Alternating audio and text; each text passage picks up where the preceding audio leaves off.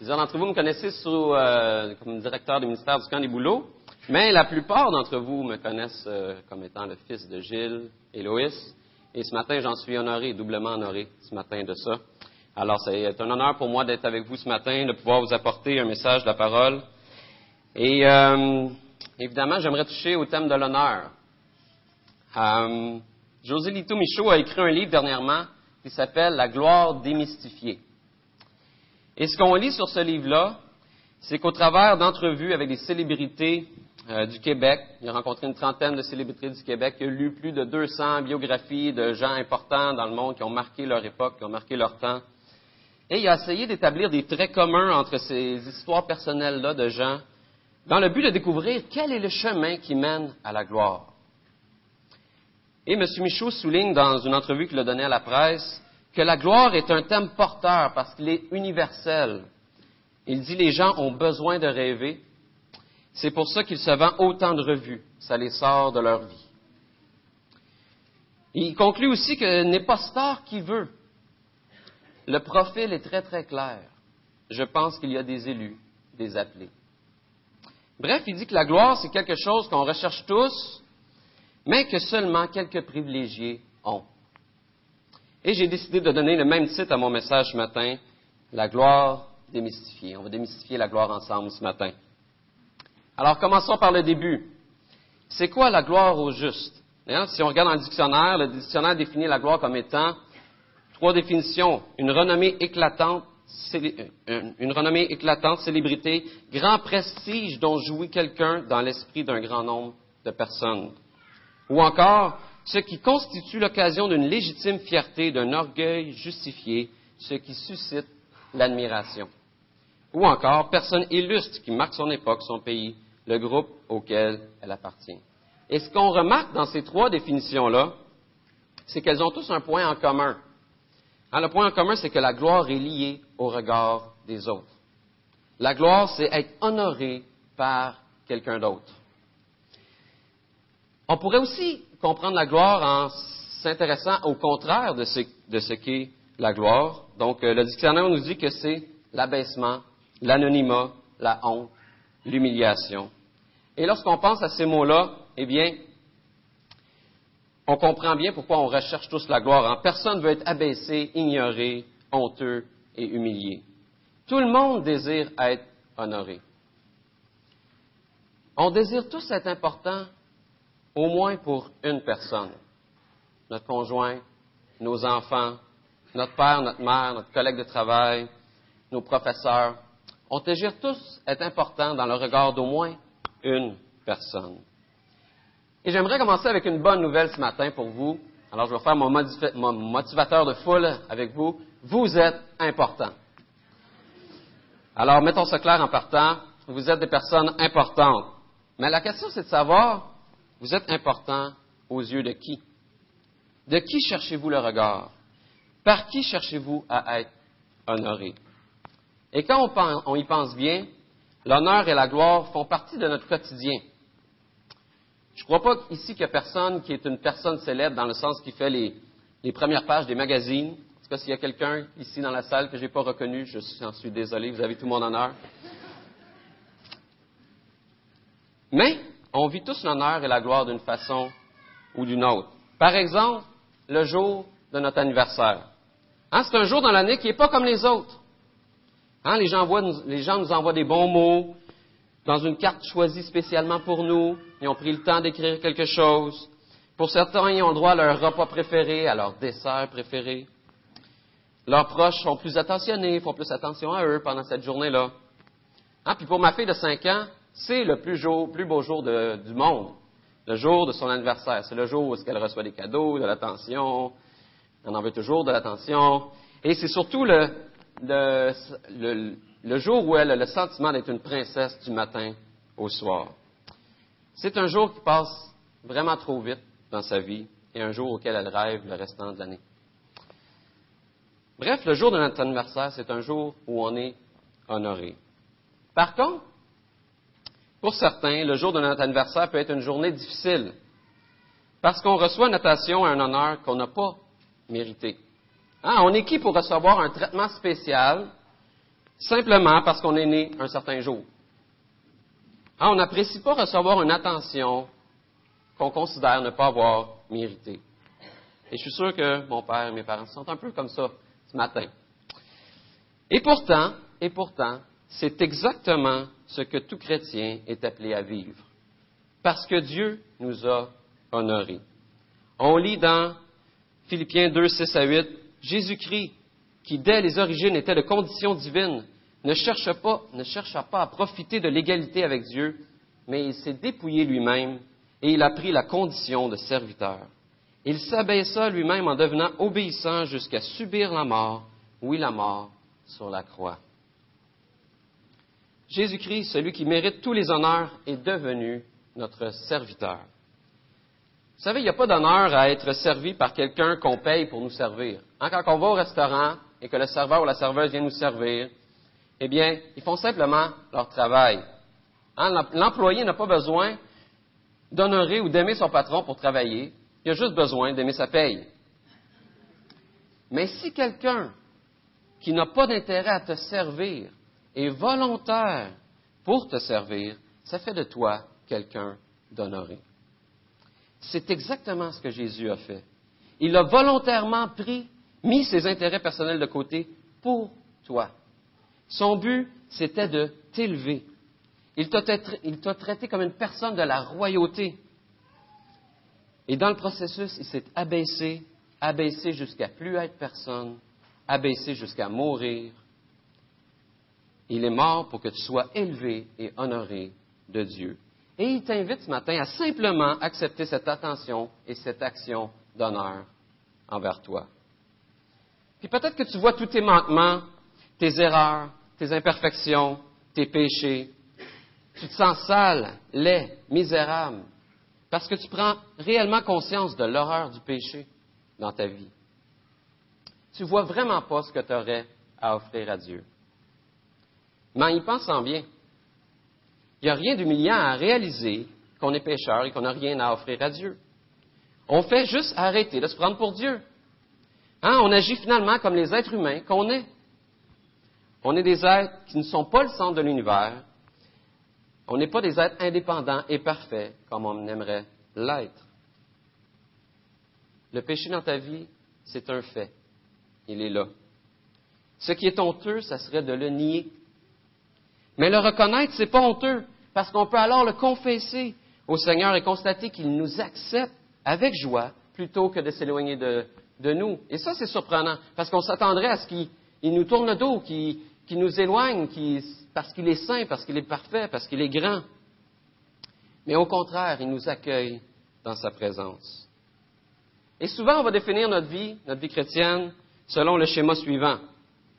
Alors, ce que je fais, mes bonnes ou mes mauvaises actions, mes réussites, mes accomplissements, mon statut social, toutes ces choses-là vont déterminer qui je suis.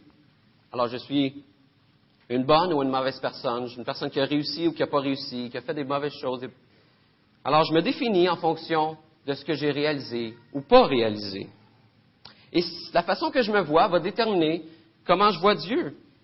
Hein, Dieu me donne des bonnes choses. Ah, ben, il a permis que j'aie telle chose, donc euh, Dieu est un, Dieu fait des bonnes choses pour moi. Ou quand il ne me permet pas des bonnes choses, mais Dieu fait des mauvaises choses pour moi. Dieu n'est pas en train d'être bon envers moi dans cette situation-là.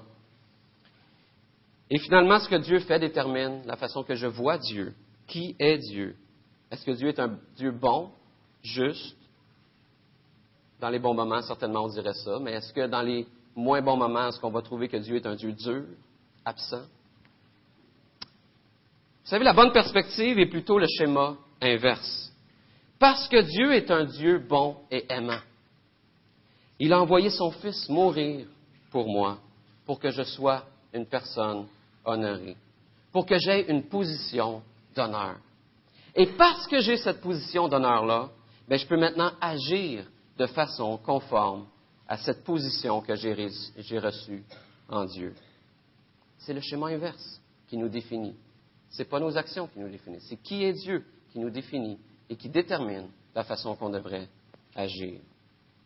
Et j'aimerais m'attarder sur ce dernier fait dans le restant du message, m'attarder sur cette dernière étape, ce que je fais. Qu'est-ce que je fais Ou qu'est-ce que ça change dans mon quotidien d'être une personne d'honneur aux yeux de Dieu? Mais juste avant, si tu te reconnais, si tu reconnais que tu es un pécheur qui se définit en fonction de ses bonnes ou de ses mauvaises actions, tu te définis dans le regard des autres et le regard des autres dépend de si tu performes bien ou pas.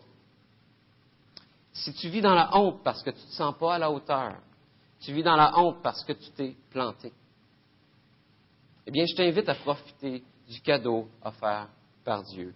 Il t'invite au restaurant le plus chic du monde. Tu n'as pas de véhicule pour te rendre? C'est pas grave. Il va venir te chercher. Tu pues? C'est pas grave.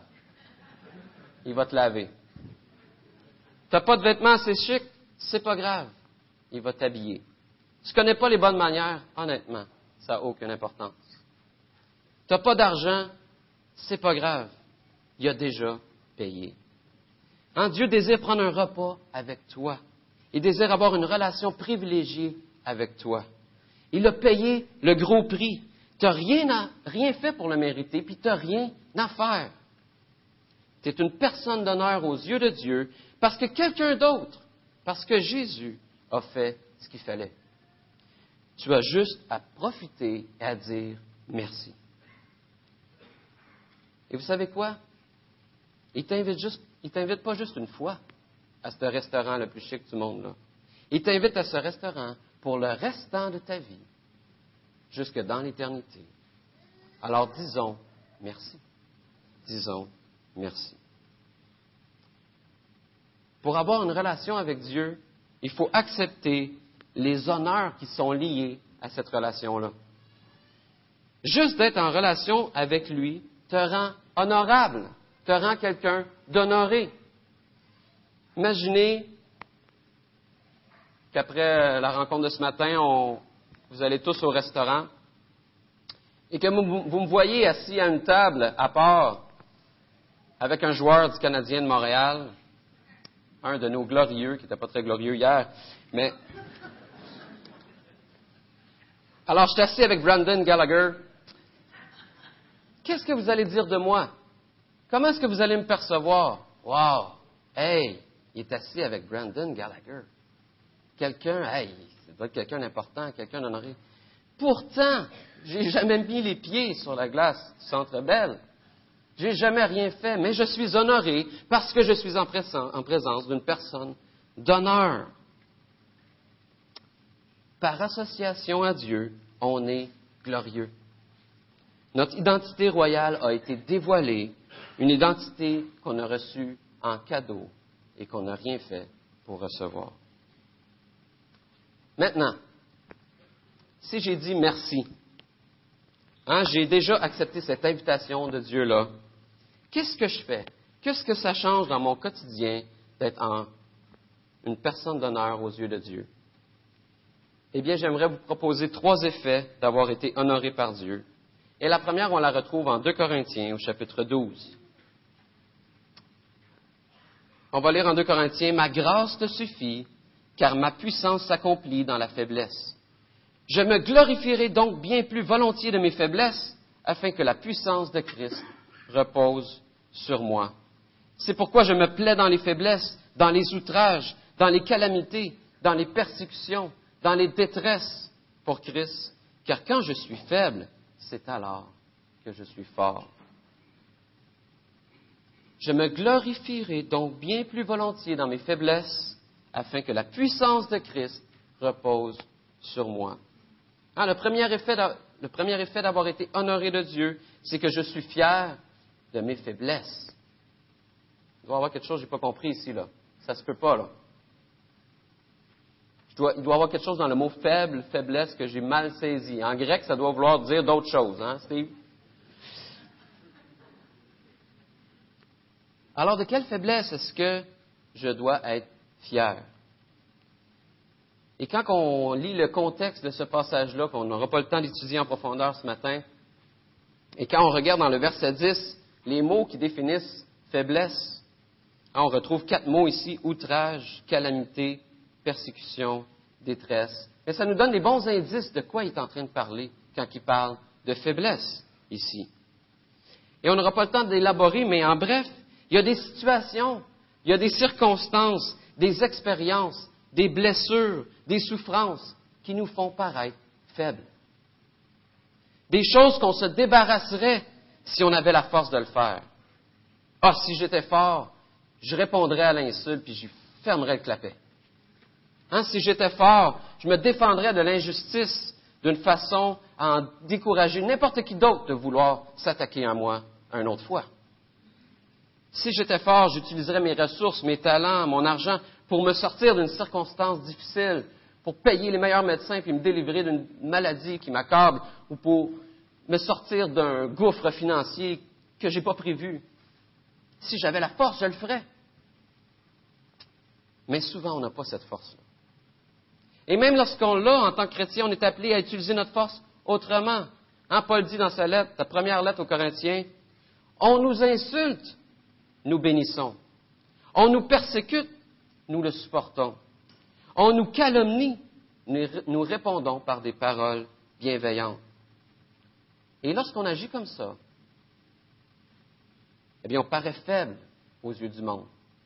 Jusqu'à maintenant, nous sommes devenus comme les déchets du monde et traités comme le rebut de l'humanité. Et pourtant, Paul nous encourage à être fiers d'être considérés comme faibles aux yeux du monde. Évidemment, si c'est l'honneur des gens, le regard des gens autour de moi que je cherche, mes faiblesses ne sont pas une très bonne nouvelle. Mais si je reconnais que j'ai été honoré par Jésus le serviteur, qui a été faible jusqu'à la mort pour moi, mes propres faiblesses deviennent une force. Il s'est humilié lui-même en se rendant obéissant jusqu'à la mort, même jusqu'à la mort sur la croix. C'est pourquoi, ou si Dieu l'a souverainement élevé et lui a donné le nom qui est au-dessus de tout nom. Pourquoi est-ce que Dieu lui a donné le nom qui est au-dessus de tout nom? Parce qu'il a souffert jusqu'à la mort. Parce que Jésus a été faible jusqu'à la mort, la puissance de Dieu s'est accomplie dans sa faiblesse et il a été élevé au-dessus de tout. Et Paul nous enseigne que nos faiblesses ne sont pas aussi mauvaises qu'on pense. Hein, il dit, ma grâce te suffit, car ma puissance s'accomplit dans la faiblesse. Tu te sens faible pour toutes sortes de raisons. Rappelle-toi que Jésus aussi a souffert et que c'est par ses faiblesses que la grâce et la puissance de Dieu s'est manifestée. Dieu désire manifester cette grâce-là également et cette puissance dans ta vie. Nos souffrances nous permettent de dire Aide-moi, aide-moi. Nos faiblesses nous rappellent que Dieu est venu à notre aide au travers des faiblesses de Christ. Et lorsque je dis à Dieu Aide-moi, Jésus devient mon serviteur. Dieu manifeste sa grâce et sa puissance envers moi. Et je suis une personne honorée. Je suis une personne honorée lorsque je dis aide-moi dans la souffrance. Ed Welsh, un auteur et conférencier qui est venu donner une conférence à Longueuil l'hiver dernier, a écrit Aide-moi. C'est la première chose qu'on dit au Seigneur. La deuxième, c'est merci. Ensuite, tu les redis encore et encore et encore pour le restant de ta vie. Le deuxième effet d'avoir été honoré par Dieu, c'est que je peux honorer les autres. Et c'est ce qu'on fait ce matin. Et c'est ce que Paul a fait à plusieurs occasions. On en a lu un passage tantôt. Mais juste avant, il dit, dans Philippiens, car je n'ai personne ici qui partage mes sentiments pour prendre sincèrement à cœur votre situation. Tous, en effet, cherchant leur propre intérêt et non ceux de Jésus-Christ. Vous savez que Timothée a été mis à l'épreuve en se consacrant au service de l'Évangile avec moi, comme un enfant avec son Père. Paul ici fait l'éloge de Timothée. Il honore Timothée aux yeux des Philippiens. Et c'est ce qu'on a fait ce matin, quand on se rappelle tous les, vidéos, les mots d'honneur qui ont été donnés, d'éloges qui ont été donnés envers mon père, ma mère. C'est ce qu'on a fait envers eux. On les a honorés. Et honnêtement, pour être honnête, pour être sincère, c'était des petits mots typiques. Hein? hein? tu dis des bonnes choses, sinon tu dis rien. Hein, on on commence pas à dire des mauvaises choses dans ces situations comme aujourd'hui. Et un des dix commandements nous dit, tu ne porteras point de faux témoignages contre ton prochain. Et implicitement, ce que ça veut dire, ce commandement, c'est que ça nous encourage à mettre en valeur la réputation de ceux qui nous entourent. En, évitant les faux témoignages, les commérages, la médisance qui abaissent les autres pour qu'on soit élevé, je contribue à mettre en valeur la réputation de l'autre. Et ça, ça ne veut pas dire que je suis misérable et que l'autre est supérieur à moi. Ce que ça veut dire, c'est que j'ai été honoré et je peux maintenant honorer les autres. Mon honneur ne se trouve pas dans le regard des autres, mais en Dieu. Et parce que mon honneur se retrouve dans le regard de Dieu, parce qu'il m'a honoré pleinement, je peux honorer les autres sans m'attendre au regard en retour. En d'autres mots, quand tu honores les autres, tu devrais également te sentir honoré. Parce qu'honorer les autres nous rappelle qu'on a nous-mêmes été honorés de Dieu. Le mot-clé ici, c'est encore le mot serviteur. Parce que j'ai été honoré par le grand serviteur, je prends volontairement la position inférieure du serviteur. Alors il s'assit, appela les douze et leur dit, Si quelqu'un veut être le premier, il sera le dernier de tous et le serviteur de tous. Ne faites rien par esprit de parti ou par vaine gloire, mais que l'humilité vous fasse regarder les autres comme étant au-dessus de vous-même. Parce que j'ai été honoré de Dieu, je peux honorer les autres. Finalement, le dernier effet d'avoir été honoré par Jésus-Christ, c'est que je peux me glorifier en Dieu. Parce que j'ai été honoré par Christ, je peux me glorifier d'être en relation avec Dieu. Je peux être fier de connaître le Dieu de toute éternité, le Dieu de bonté, de droiture, de justice. Je suis en relation avec ce Dieu-là. Et je peux honorer l'Éternel. Et comment j'honore l'Éternel? Eh bien, premièrement, je peux honorer Dieu en lui parlant. Entretenez-vous par des psaumes, par des hymnes, par des cantiques spirituels, chantant et célébrant de tout votre cœur les louanges du Seigneur. Tu es en relation avec le roi des rois tous les jours de ta vie, à chaque instant. Certainement, le dimanche matin, quand il y a de la bonne musique, qu'on est tous ensemble, certainement qu'on peut élever son nom, l'honorer, l'adorer. Mais pas juste quand la musique est bonne. À chaque instant de notre vie, on est dans sa présence, on est dans une relation avec lui et on peut l'honorer. Et ce qui est particulier, c'est que lorsqu'on l'élève et honore Dieu, on est aussi honoré. Parce que qui il est détermine qui je suis. Donc lorsque je reconnais qui est Dieu, eh bien, je sais exactement où je suis, qui je suis, et je suis honoré d'être en relation avec lui. Et la, difficulté d'honorer Dieu vient lorsque je me sens sale, indigne, honteux d'être dans la présence de Dieu. dans ces moments-là, on cherche naturellement à s'isoler. Ah, on ne voit plus la relation avec Dieu comme un privilège. On voit plutôt Dieu comme un Dieu, comme un Dieu juge qui nous déclare coupables. Et on arrête de chanter ses louanges. On arrête d'élever son nom. Mais rappelle-toi, tu es dans la présence de Dieu et tu n'es pas mort.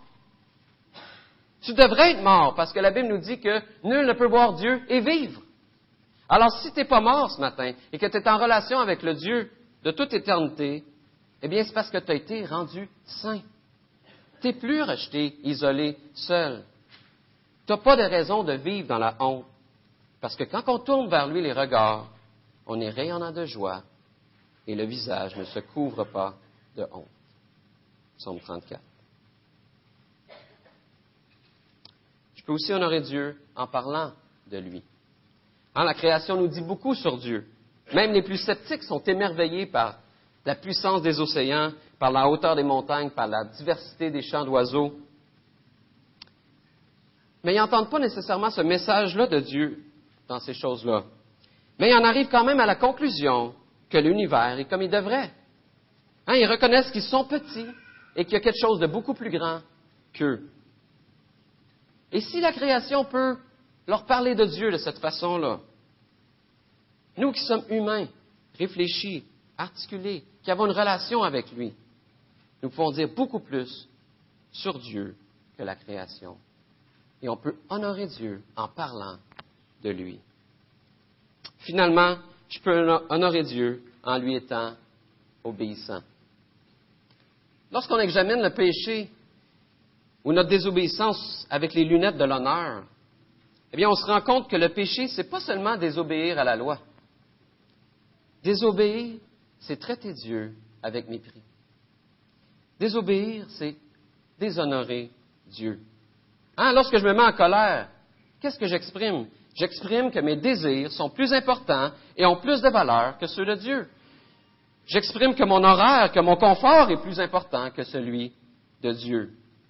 Et même si on ne dit pas à haute voix, notre désobéissance exprime toujours que nos intérêts passent avant ceux de Dieu. On a plus de valeur que lui. Si les intérêts de Dieu sont conformes aux miens, pas de problème, je vais obéir. Sinon, rien ni personne n'est plus grand que moi. C'est ce que la désobéissance exprime, c'est ce que notre péché exprime envers Dieu. Et lorsqu'on réalise notre péché, ce déshonneur envers Dieu, eh bien, la bonne façon de commencer à l'honorer, c'est de dire Aide-moi, en confessant la façon qu'on le déshonore. Et ensuite de dire Merci et de trouver notre joie dans l'obéissance.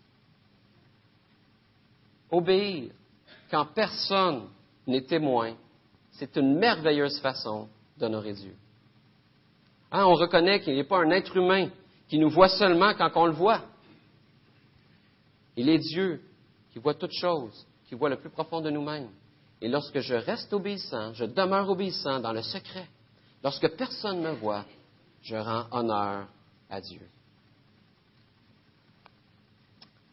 En terminant, vous n'êtes peut-être pas aussi important que vous aimeriez aux yeux de vos enfants. Ils n'écoutent pas toujours vos conseils, ils vous désobéissent constamment, ils contestent toujours votre autorité.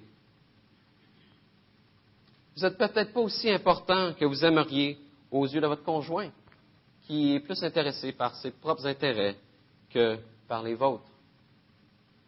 Vous n'êtes peut-être pas aussi important que vous aimeriez aux yeux de votre patron, qui ne vous apprécie pas à votre juste valeur. Peut-être que votre père ou votre mère n'a jamais été fier de vous. Vous n'avez jamais senti qu'ils étaient, que vous étiez important à leurs yeux. La bonne nouvelle, c'est que vous êtes important aux yeux de Dieu. Il vous a honoré en devenant votre serviteur. Il a payé pour que vous soyez une superstar.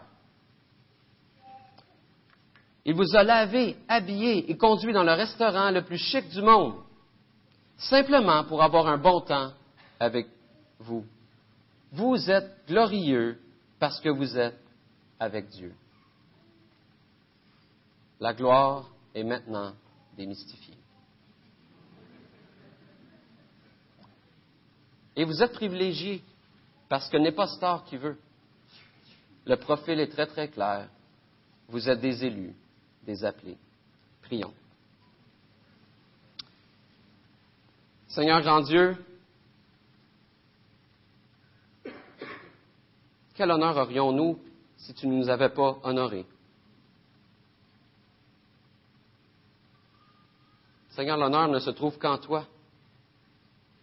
La gloire véritable ne se trouve qu'en toi. La gloire qui dure ne se trouve qu'en toi. Et Seigneur, merci de nous avoir honorés, de nous avoir honorés par tes faiblesses, de nous avoir honorés par ton sacrifice, d'avoir été notre serviteur jusqu'à la mort, pour qu'on puisse être élevés, pour qu'on puisse être des personnes d'honneur, des personnes glorieuses en ta présence. Et Seigneur, merci parce que ça fait de nous des gens capables d'honorer les autres,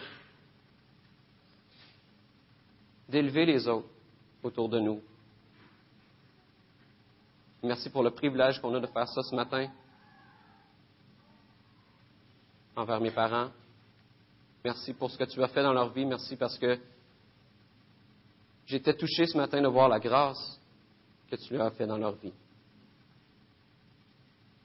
Seigneur, quand on considère toutes les qualités qui ont été euh, présentées ce matin, on peut juste voir ta grâce. On peut juste voir comment tu as été bon. Et ça, c'est touchant.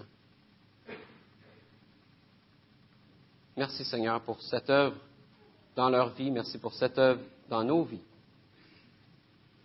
À toi soit la gloire, Seigneur. Amen.